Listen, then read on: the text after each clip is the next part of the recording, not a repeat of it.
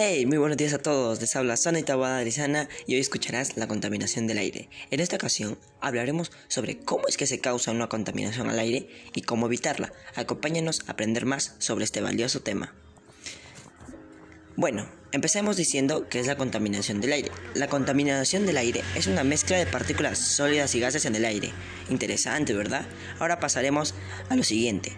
Causas de la contaminación. Bueno, empecemos. Las principales causas están relacionadas con la quema de combustibles fósiles como carbón, petróleo y el gas. Estas materias primas producen principalmente en la elaboración de carreteras y funcionamiento del sector industrial. Vaya dato. Ya que entendimos cómo se producen, cabe recalcar que hay más fuentes por las que se contaminan. Si les interesa saber más, pueden indagar en el Internet. Bueno, pasemos a lo siguiente, ¿cómo evitarla?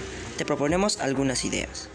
Usa el transporte público recicla, disminuye el uso de agua y luz, consume productos ecológicos. Bueno, eso ha sido todo por hoy. Gracias por habernos acompañado a saber más sobre este valioso tema. Yo soy Sonny Tobalizana y esto fue la contaminación del aire.